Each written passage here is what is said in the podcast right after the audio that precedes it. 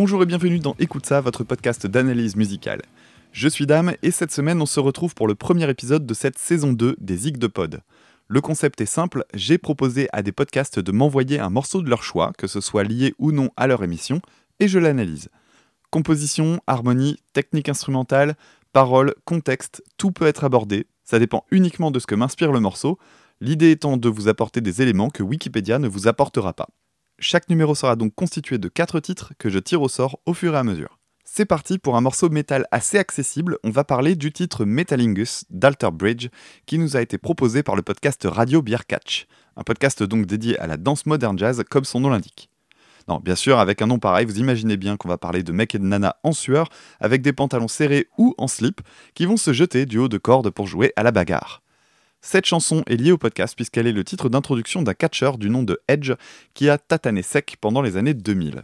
Avant de parler du morceau en lui-même et donc de l'écouter, je me suis dit que ça serait assez intéressant d'aller voir ce qui se passe du côté de cette relation entre le milieu du catch professionnel et la musique.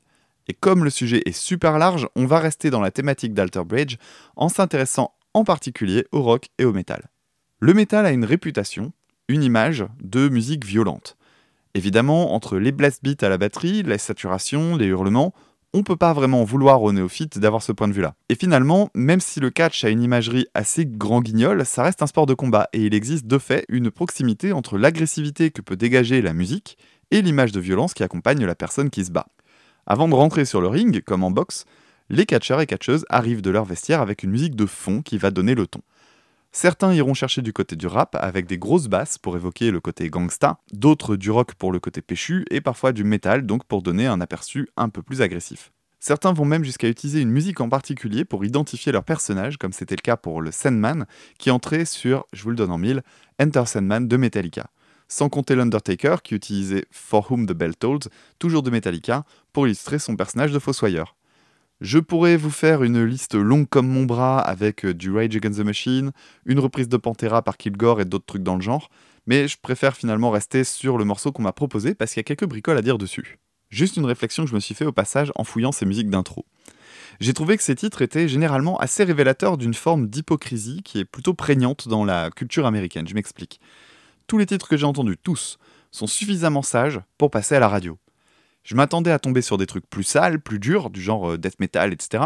Mais non, et c'est pas si étonnant que ça, parce que quand on y réfléchit, il faut bien comprendre que le catch professionnel est un spectacle télévisuel grand public.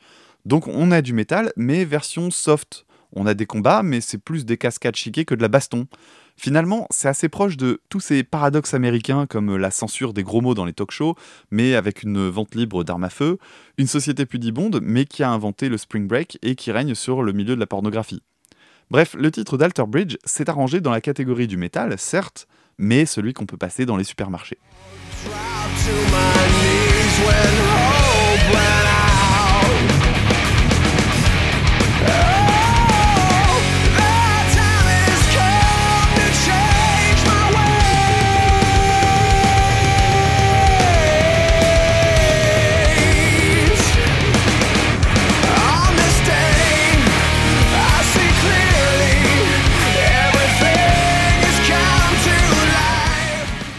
Ceci étant dit, j'ai choisi un passage qui me semblait assez riche. En fait, le morceau est ultra simple, aucune surprise de mon côté, ni sur la structure, ni sur les riffs. C'est du déjà entendu 500 fois, ça s'apprend en 30 secondes, mais ça n'empêche pas quelques bonnes idées. Déjà, on va se mettre d'accord sur un truc. Le chant est excellent. Je vous ai sélectionné ce moment du titre parce qu'on y entend le moment où le chanteur passe d'une voix grave à une voix plus haute, mais toujours en voix de poitrine, avec même un petit côté à la feu Chris Cornell, ancien chanteur de Soundgarden, vraiment pas dégueu du tout. Le chanteur, donc, c'est loin d'être un manche. Il s'appelle Miles Kennedy et il est aussi le chanteur du projet solo de Slash. J'ouvre donc une parenthèse pour faire un petit coucou à Pomme du podcast Le Roi Steven et de la Menstruelle, et de Dr. Watt aussi, qui aurait adoré que je lui fasse une chronique sur un titre de Slash, mais comme ça sera pas possible, je profite de la présence de Miles Kennedy pour passer un extrait du titre qu'elle souhaitait et qui s'appelle Anastasia.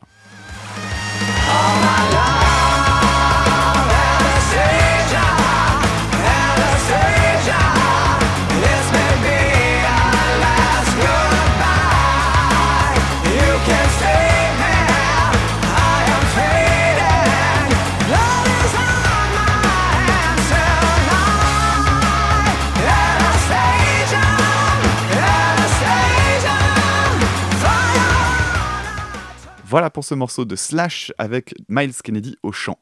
Revenons-en à Alter Bridge. Ce qui m'intéresse surtout dans ce titre, ce sont les détails qui ont été rajoutés par le guitariste.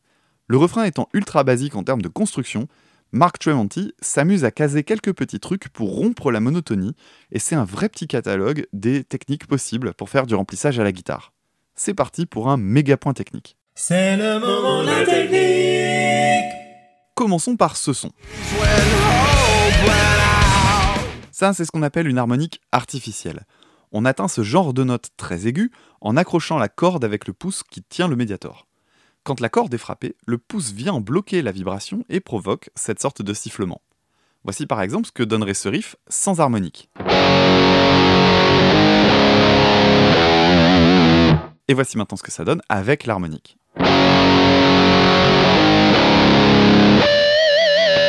C'est une technique employée super souvent pour donner du relief, et pour moi, il y a deux riffs emblématiques qui l'utilisent l'intro de Psychosocial de Slipknot et le break du titre Cowboys from Hell de Pantera.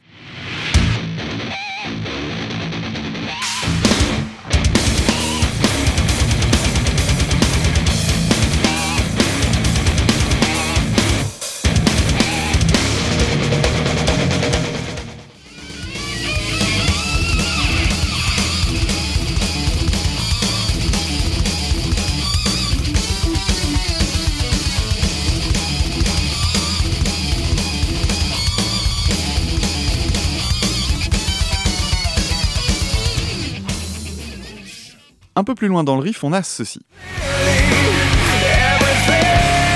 Cet effet-là, en revanche, j'ai pas le matériel nécessaire pour vous l'illustrer, mais je vais essayer de l'expliquer malgré tout. Encore une fois, on va s'appuyer sur une harmonique, mais qu'on appelle une harmonique naturelle. À différents endroits du manche, on peut trouver ces harmoniques en posant le doigt sur la corde sans appuyer. C'est quelque chose de très simple à faire, n'importe quel débutant peut s'en occuper. Alors, si c'est si simple, pourquoi je peux pas l'imiter? Eh bien parce que le petit truc en plus, c'est cet effet de vibration super rapide qui arrive à la fin de la note. Alors comment ça marche ça? En fait, le guitariste possède sur sa guitare un vibrato flottant, ou un Floyd Rose. Pour les non-guitaristes, l'idée c'est que l'endroit où les cordes sont fixées sur le corps de la guitare peut être soit fixe, ou alors mobile. Et dans ce cas, on peut le manipuler avec une tige de vibrato. Et ça va permettre d'abaisser la tension de la corde pour atteindre une note moins aiguë que celle jouée. Ça peut donner cet effet de vibration, d'où le nom dans les solos. Dans le cas d'Alter Bridge, on a un vibrato flottant, c'est-à-dire qu'il n'est pas fixé sur la table de la guitare, mais installé dans une sorte de creux. L'avantage, c'est qu'on va aussi bien pouvoir descendre les notes, comme on le ferait avec un vibrato classique, mais en plus de ça, en tirant dans l'autre sens, on va pouvoir augmenter la tension de la corde, la tendre si vous voulez, et donc atteindre une note plus aiguë cette fois. L'effet qu'on entend utilise cette tige, mais d'une autre manière. Pour faire ce son, le guitariste tire sur la tige pour tendre la note, puis la relâche brutalement, ou alors il met un coup dessus. Le jeu de ressort qui compose le vibrato flottant va alors le remettre en place, mais ça va faire une série de très courts allers-retours comme le ferait une règle comptant sur le bord d'une table. C'est un effet qui est très prisé des shredders, ces guitares héros populaires dans les années 80. D'ailleurs, on entend cet effet sur un des titres les plus emblématiques du genre, For the Love of God de Steve Vai.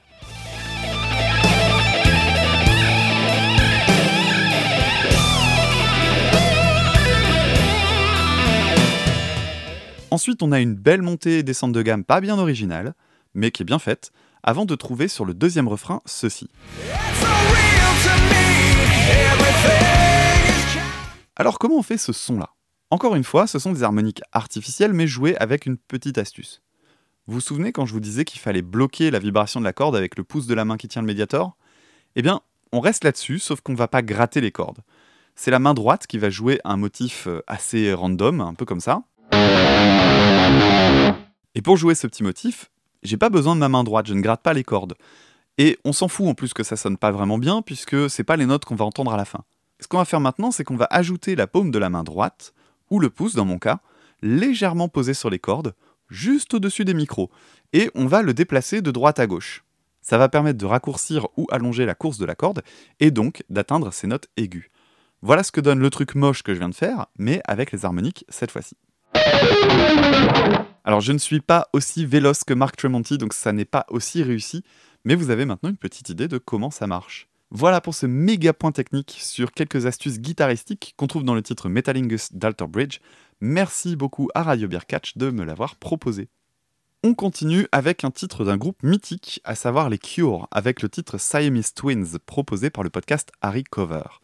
Harry Cover est non seulement un jeu de mots de grande qualité, mais aussi une découverte récente pour moi, et il s'agit d'un podcast monté par un de nos auditeurs qui s'est dit qu'il serait intéressant d'avoir un podcast qui se penche uniquement sur les reprises. Dans son émission, on part donc d'un titre précis pour voir un peu ce qui a été fait par d'autres, et Maxime compare, resitue le contexte de la sortie, présente les artistes, la prod, etc., en passant les titres en entier, ce qui est toujours cool pour se faire un avis. Un podcast musical super prometteur, vraiment, et si la question des covers vous intéresse, je vous rappelle que j'avais fait un épisode sur la question en saison 1 qui n'a pas vieilli. Je ne vais pas passer 3 heures à réexpliquer qui sont les Cure et Robert Smith, mais disons simplement qu'il s'agit d'un des groupes les plus influents qui existent, et qu'on ne compte plus le nombre de groupes qui les ont vantés dans leurs interviews. Personnellement, je les ai découverts assez tardivement, justement par cooptation, grâce à Jonathan Davis de Korn, qui en parlait super souvent quand j'étais ado. Mais surtout, j'ai eu un gros coup de foudre pour un de leurs titres vers mes 13 ans. Pour la petite histoire, un membre de ma famille était passé pour un dîner, et alors que je m'exerçais au casque sur un multi-effet de guitare, il est venu me voir en écoutant les sons préenregistrés, et il m'a dit Ah, mais ce son ressemble vraiment à celui de A Forest des Cure. Comme je ne connaissais pas et qu'on était au début de la DSL, réflexe qui parlera aux trentenaires, je suis allé voir ce que ça donnait sur Casa et voilà ce que j'ai entendu.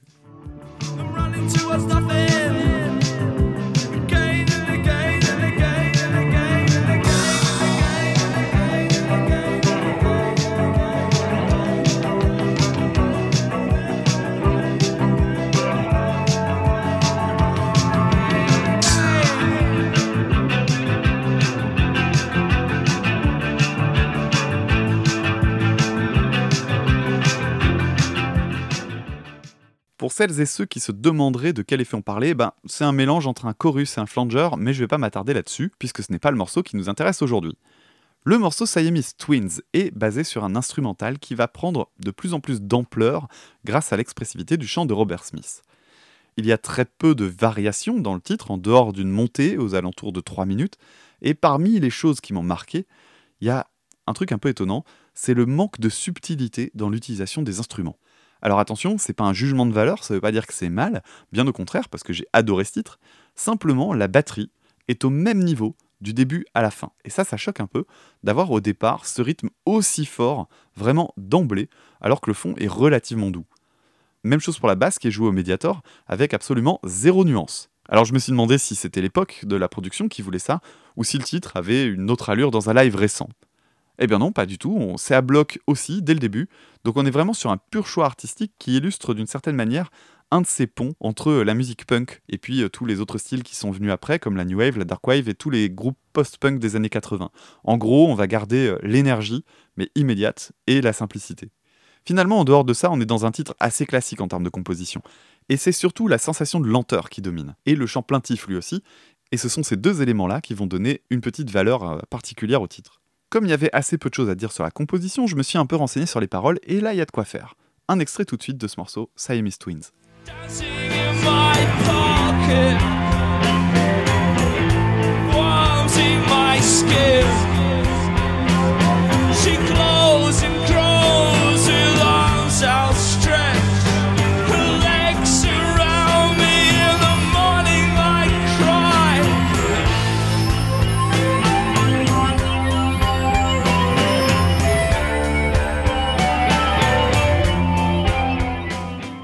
Cette chanson ne parle pas de moi, mais bien de prostitution, mais en adoptant un point de vue assez particulier puisqu'on est à la place d'un client pour qui il s'agit de la première relation sexuelle. Et cette image de moi, donc le, cas médical de jumeaux ou de jumelles qui sont reliés par un organe à la naissance, eh bien c'est métaphorique de ce qui se passe au cours d'un coït, je vais pas vous faire un dessin. Le chant est plaintif parce que les paroles sont certes très métaphoriques, mais aussi très dures, avec notamment cette phrase qui revient plusieurs fois au cours du titre avant de le conclure, Is it always like this? Et qui montre une sorte de traumatisme pour le, protagoniste. Les paroles sont assez cryptiques et il aurait été compliqué de les comprendre s'il n'y avait pas eu une phrase précise, celle-ci. We writhed under a red light. On se tortillait dans la lumière rouge. Et cette lumière rouge, elle fait donc référence à cette horreur que sont les vitrines de prostituées que l'on peut notamment trouver à Amsterdam et dont il est fait référence dans un autre morceau très célèbre d'un autre groupe.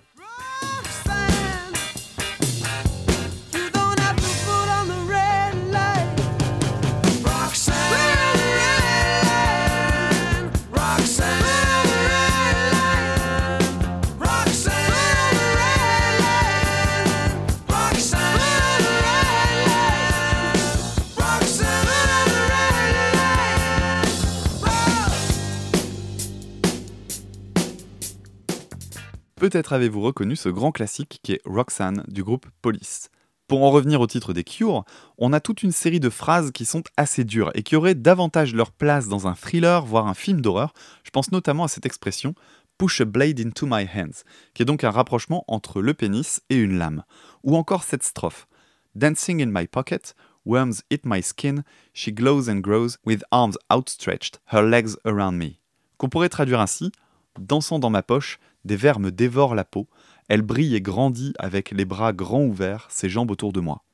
Ce qui m'interpelle là-dedans, c'est qu'on a presque une impression d'horreur, notamment à cause de ce mot worms, qui veut dire ver, et qui est utilisé pour parler du contact des doigts et de la main avec la jambe. Entre ça et ce qui vient juste après, on se retrouve face à la description d'une créature qui prend possession de l'autre. Et ça, c'est surligné par le terme outstretched et le côté passif de l'acte, notamment avec cette référence aux jambes qui en serrent et qui donne la sensation d'un viol. La fin du morceau parle de l'après, du fait de vivre avec ce souvenir, et insiste par le champ lexical sur l'idée de douleur. On retrouve les mots scream, die, fire, des termes vraiment violents. Alors il y a une chose que je n'ai pas encore précisée, mais ce morceau serait apparemment autobiographique, et Robert Smith détesterait le chanter. Or, quand on le recherche sur YouTube, on trouve quelques versions intéressantes, notamment un live de 2012 assez cool et très fidèle à la version originale. Mais aussi un live télévisé datant de 83, l'année qui suit la sortie de l'album Pornography dont il est tiré, un passage assez sympa puisque le groupe est accompagné d'un danseur et d'une danseuse qui font une chorégraphie moderne avec des gestes et des postures assez dérangeantes. Certains commentaires montrent une véritable détestation de l'exercice, mais je vous le recommande, c'est assez cool. Bref, même si Robert Smith dit ne pas aimer ressasser les souvenirs liés à ce titre, il existe malgré tout en live. Mais dans quelle proportion? Dans toute la carrière du groupe, sur les 7 listes recensées, le morceau n'apparaît que 92 fois. Alors ça a l'air beaucoup dit comme ça, mais pour donner une idée, le titre A Forest dont je parlais tout à l'heure, qui est leur titre le plus joué, l'a été plus de 1000 fois, et le fameux Boys Don't Cry plus de 900 fois. Un dernier point rapide sur Siamese Twins, je suis tombé sur une version live de 1982 où le tempo est bien plus lent. Et vous allez voir, le titre devient encore plus écrasant, ça donne presque une sensation de quelque chose de poisseux.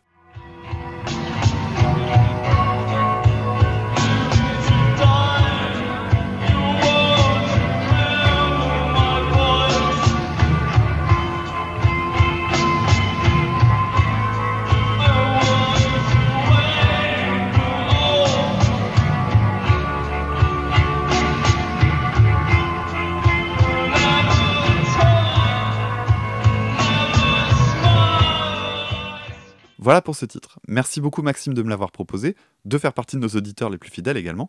Et enfin, merci pour ton podcast encore tout jeune, mais vraiment super cool que je recommande chaudement et que je suis déjà avec assiduité. On va maintenant parler d'un troisième podcast, un podcast que vous connaissez déjà si vous suivez l'émission puisqu'ils avaient fait partie de la première saison des Zig de Pod, et ce podcast c'est Le Roi Steven.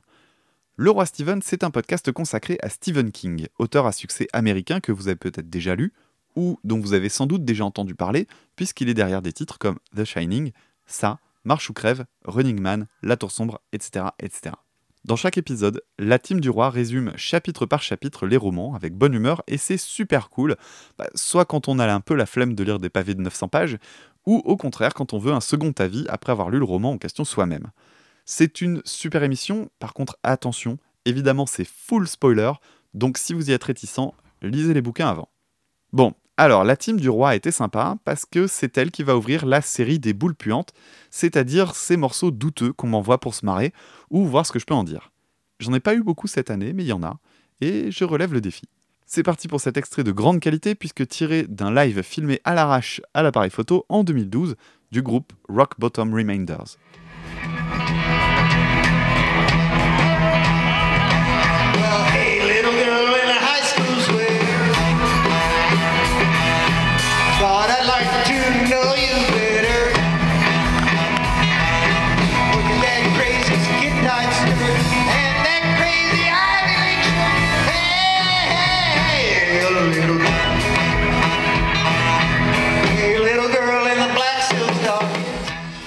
Cette voix épouvantable que vous venez d'entendre n'est autre que celle de Stephen King lui-même, car les Rock Bottom Remainders étaient un groupe constitué d'auteurs et d'autrices qui faisaient de la musique en amateur. Comment s'est constitué ce groupe? Bah, C'est très simple.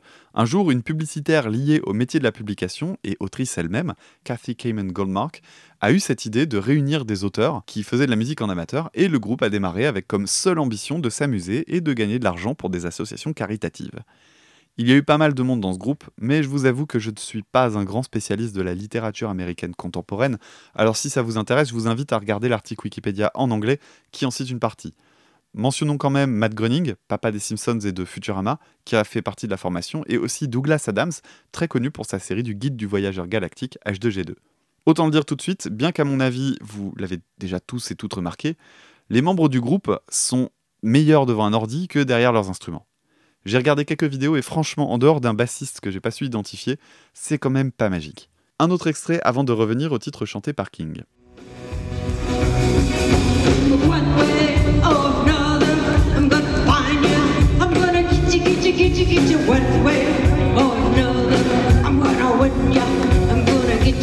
Get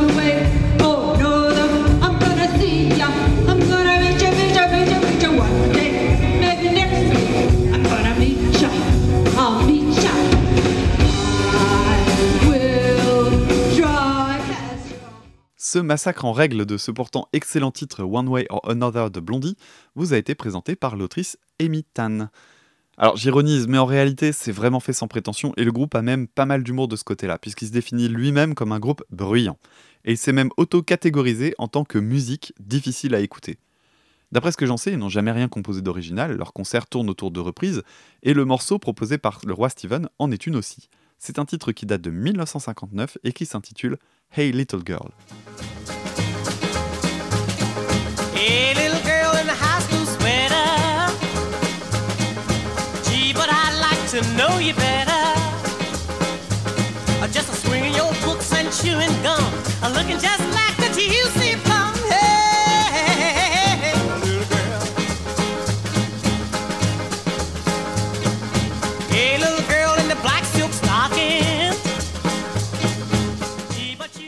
Je ne connaissais pas cette chanson ni même Dee Clark, son interprète. En revanche, ça m'a méchamment rappelé un des fondateurs du blues rock qui s'appelle Bo Diddley.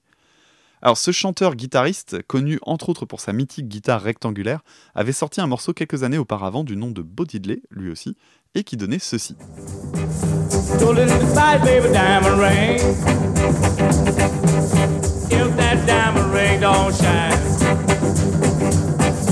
He gonna take it to a private eye.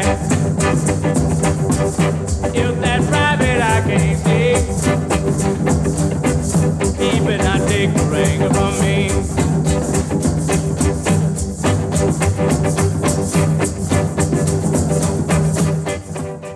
Quand on regarde d'assez près ce morceau-là, on se rend compte qu'il a influencé beaucoup d'artistes et de gros standards de l'époque, mais aussi dans les années qui ont suivi, et ce à cause d'un rythme signature qu'on a appelé le Bo Diddley Beat. C'est le moment de la technique. Le Bo Diddley Beat n'a pas été créé par Bo Diddley, puisqu'on le retrouve dans la musique subsaharienne auparavant, ainsi que dans la musique cubaine où il est souvent joué par des claves. Et ça donne ceci. Alors ça, c'était le rythme de base joué juste en claquant des doigts.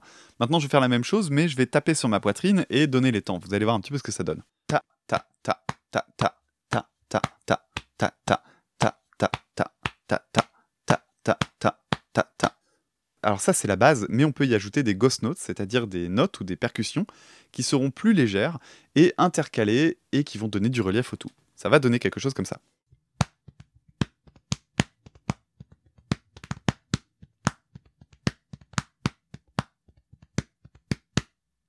Alors ce rythme, il est très probable que vous le connaissiez puisqu'il est utilisé dans plein de titres différents depuis les années 50. Petit montage avec dans l'ordre du George Michael, du Bruce Springsteen, U2 et même du Guns N' Roses.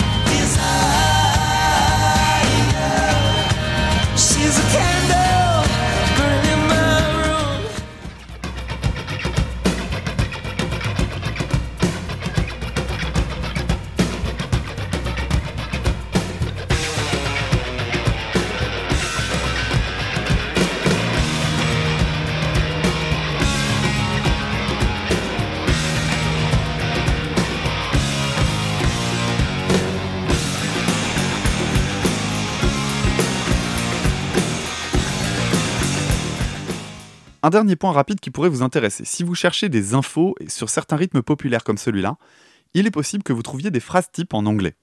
Dans l'apprentissage de la musique, il arrive qu'on associe à certains rythmes une phrase qui, si elle est dite comme il faut, correspond naturellement à ce qu'on veut entendre.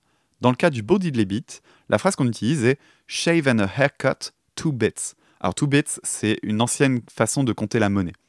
Et donc, ça donne Shave and a haircut, two bits. On va accentuer le temps sur shave, sur hair, sur cut, two et bits. Et ça va donner Shave and a haircut, two bits. Shave and a haircut, two bits. Shave and a haircut, two bits. Petit moyen mnémotechnique pour retenir euh, certains rythmes, c'est assez cool. Revenons-en maintenant à cette horrible version donc par les Rock Bottom Remainders de la chanson de Dick Clark. Et ben je suis pas mécontent d'avoir cherché autour de ce titre parce que ça m'a permis de parler de Bo ce qui est plutôt cool en soi. Mais aussi, je vais conclure avec un dernier extrait du groupe, un passage datant de 2012, année où le groupe s'est arrêté suite au décès de la fondatrice, avant de revenir de temps en temps de façon sporadique, toujours pour des opérations caritatives. Cet extrait, il provient d'un passage télé dans le Late Show de Craig Ferguson, et vous allez voir que même si ça n'a rien d'exceptionnel, le groupe est quand même capable de bien mieux que ce qu'on a entendu jusqu'ici.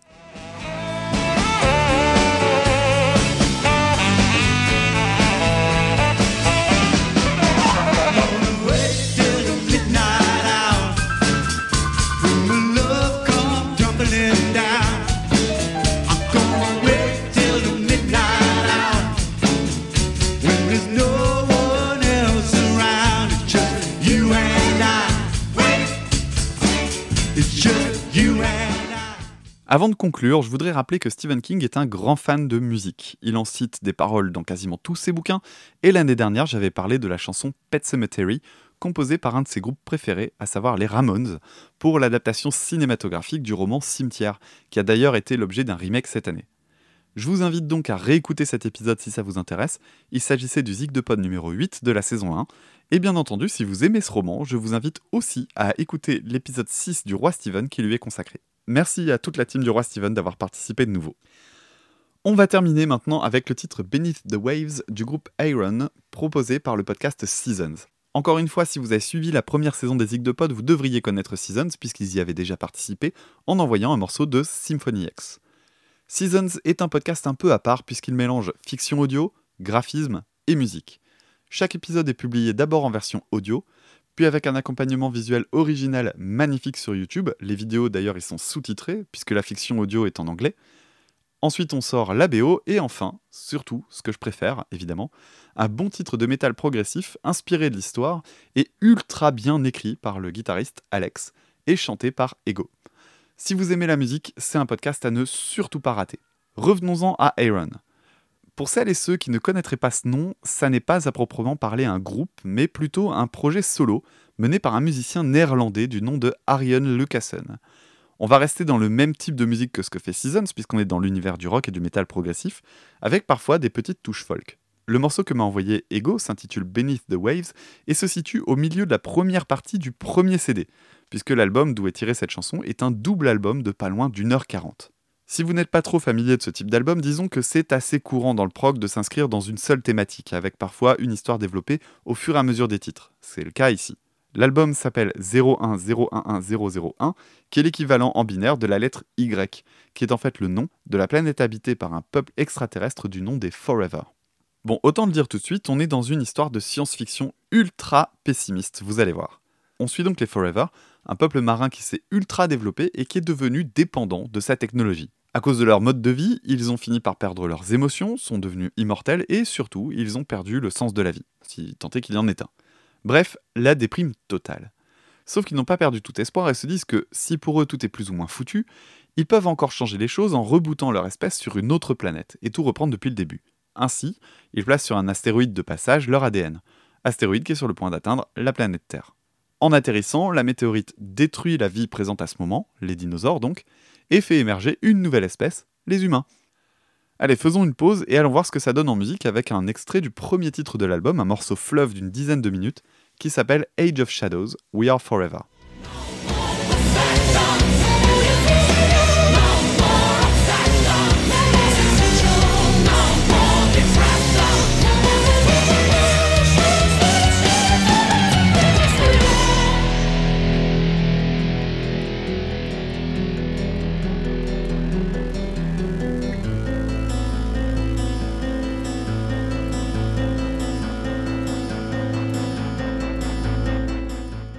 Ce titre est coupé en deux, comme beaucoup d'autres sur l'album, qui sont chapitrés comme on le ferait dans un roman.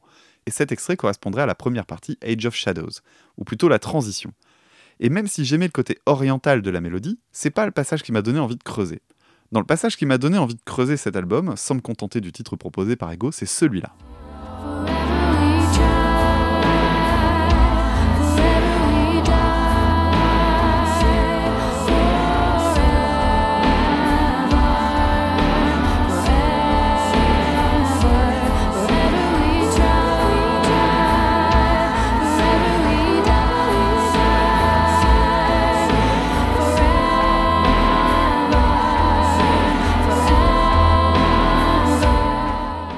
Ces chants qui se croisent tout en finesse, ça m'a complètement retourné, et autant le dire tout de suite, je n'ai pas du tout regretté de prolonger l'écoute. Avant de poursuivre l'histoire, je vais revenir sur le projet en lui-même. Arion Lucassen étant le seul membre du groupe, vous devez vous demander à qui appartient cette voix.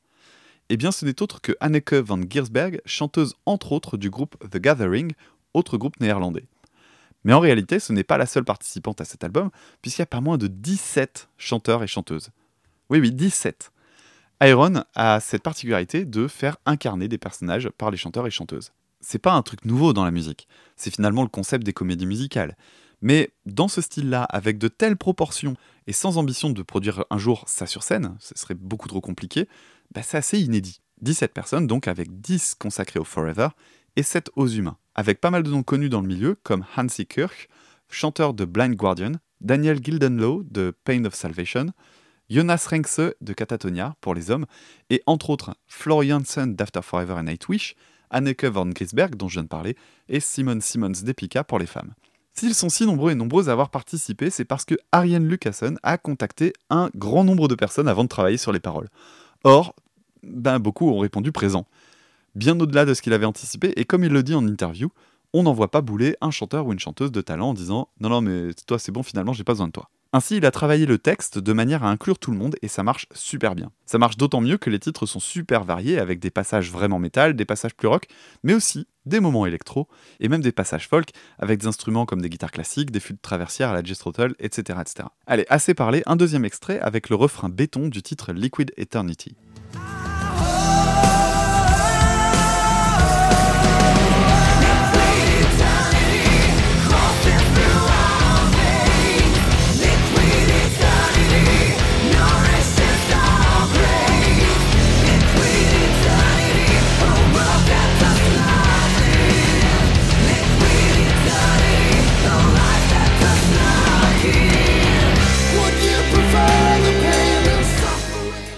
Où j'en étais de l'histoire Ah oui, la météorite. Au fait, petite anecdote, mais cette idée d'un patrimoine génétique présent sur une météorite et qui vient ensemencer une planète, c'est pas si farfelu que ça, c'est même une théorie scientifique qu'on appelle la panspermie. Une fois les dinosaures disparus, les Forever suivent l'évolution de l'espèce humaine, mais la trouvent un peu lente. Ils décident donc de la booster un peu en leur uploadant leurs connaissances sur les technologies, ce qui va causer eh ben, la perte des humains. Les Forever s'en rendent compte et ils décident de jouer leur dernière carte en courbant l'espace-temps, ce qui va permettre aux humains d'avoir une sorte de vision lointaine de ce qui va leur arriver s'ils poursuivent dans cette voie. Mais non, rien ne change, ils foncent dans le mur et provoquent la sixième extinction en 2085. Voilà, très très gai n'est-ce pas? Alors j'ai trouvé ça super intéressant et l'album est bourré de phrases et d'allusions à la période que l'on vit aujourd'hui avec les questions liées à la surpopulation, la consommation à outrance, l'urgence écologique, sans compter cette idée toujours en filigrane du fait qu'on n'apprend finalement pas de nos erreurs puisque nous aussi, on fonce dans le mur, alors on klaxonne, certes, mais on fonce dedans. Comme le disait Churchill, un peuple qui ne connaît pas son passé se condamne à le revivre, et c'est ce que font les Forever en condamnant l'espèce humaine par leur impatience. Un dernier extrait d'un titre qui m'a beaucoup marqué pour ses paroles, notamment celle-ci, I don't want to live in a world that's dying, I want to die in a world that's living. Suivi de Listen to the Warning, sachant qu'après ces paroles se succèdent des citations de Kennedy, Bush senior et junior, Churchill et Roosevelt, faisant référence à la guerre et à la possibilité qu'a l'humain de s'autodétruire.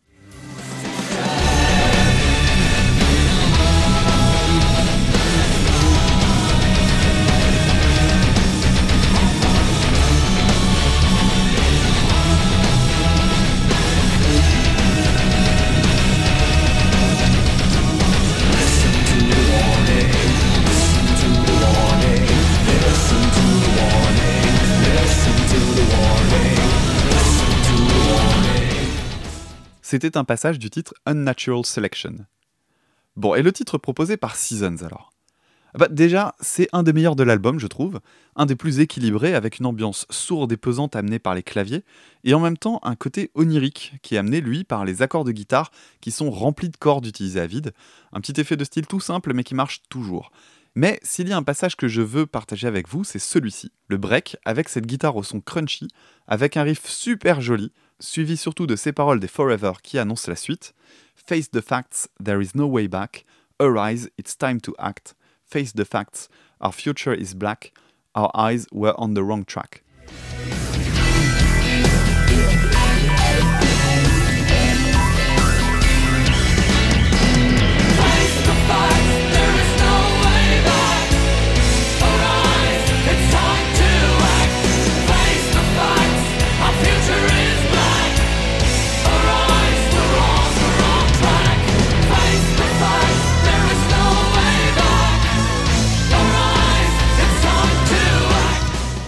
Je traduis pour les non-anglophones. Regardons la vérité en face, on ne peut plus reculer. Levons-nous, il est temps d'agir. Regardons la vérité en face, notre avenir est noir, on a détourné le regard. Je sais pas vous, mais de mon côté, j'ai vraiment entendu ça comme un avertissement face aux problèmes environnementaux de notre époque. Et ça, c'est cool. On a vraiment un album qui fonctionne comme les bons romans de SF. C'est-à-dire comme une sorte de cri d'alarme avec des lectures à plusieurs niveaux. Si on veut, on peut se faire un petit plaisir premier degré avec des extraterrestres et tout le tout team, mais il y a toute cette lecture métaphorique liée à la technologie et l'écologie. Ah, et une dernière chose, il y a dans l'album un titre dont les paroles ont l'air un peu hors jeu, de premier abord, parce qu'elles sont un peu plus terre à terre, ce sont celles de Web of Lies, un titre sur les rencontres par internet.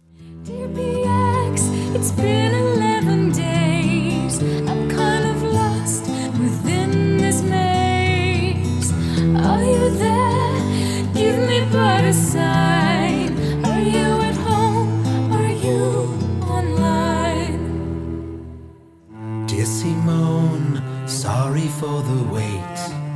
I've seen your pics, you're looking great.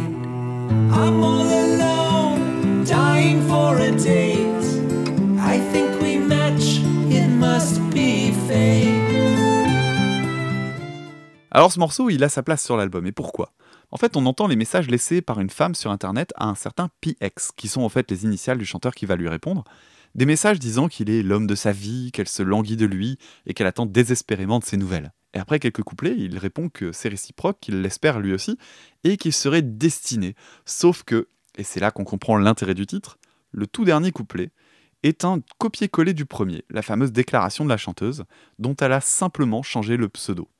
L'idée du titre est donc de pointer la déshumanisation des relations, l'hypocrisie supposée liée aux rencontres sur le net, et donc la perte de ces fameuses émotions que les Forever ont eux-mêmes perdues. Du fait, si le titre semble un peu venu de nulle part, c'est en fait pas le cas puisqu'il illustre un point central du récit. Bon, cela dit, je terminerai là-dessus, c'est un peu la limite de ce genre d'exercice, c'est qu'à force d'alerter sur plein de choses, on se retrouve confronté à des illustrations un peu basiques, et cette chanson m'a rappelé certaines paroles d'autres groupes dont les membres euh, approchent la cinquantaine et qui ont tendance à balancer le bébé avec l'eau du bain en ce qui concerne Internet. Quoi qu'il en soit, si j'ai pas vraiment fait l'analyse profonde du titre, désolé Ego de ce côté-là, je doute d'avoir appris grand-chose, j'ai été ravi de découvrir cet album, et j'espère vous avoir donné envie de le découvrir ou de le réécouter. Merci beaucoup à la Team Seasons pour cette super proposition qui m'a permis de creuser un peu ce projet dont je n'avais entendu que quelques titres par-ci par-là sans jamais vraiment aller beaucoup plus loin. Et voilà, c'est déjà la fin de ce premier Zig de Pod, le premier de la deuxième saison. Si ce numéro vous a plu, sachez que je publierai un épisode de 4 titres chaque semaine jusqu'à septembre, histoire de vous accompagner tout l'été. D'ici là, vous pouvez réécouter la saison 1, pourquoi pas, et nous mettre des commentaires sur iTunes ou sur Twitter, at ça, e c o u t e du bas ca et Facebook. Et si le porte-monnaie vous en dit, vous pouvez même nous soutenir financièrement sur Tipeee, tipeee.com slash. On se retrouve la semaine prochaine pour un nouveau tirage au sort de 4 titres. A très bientôt, salut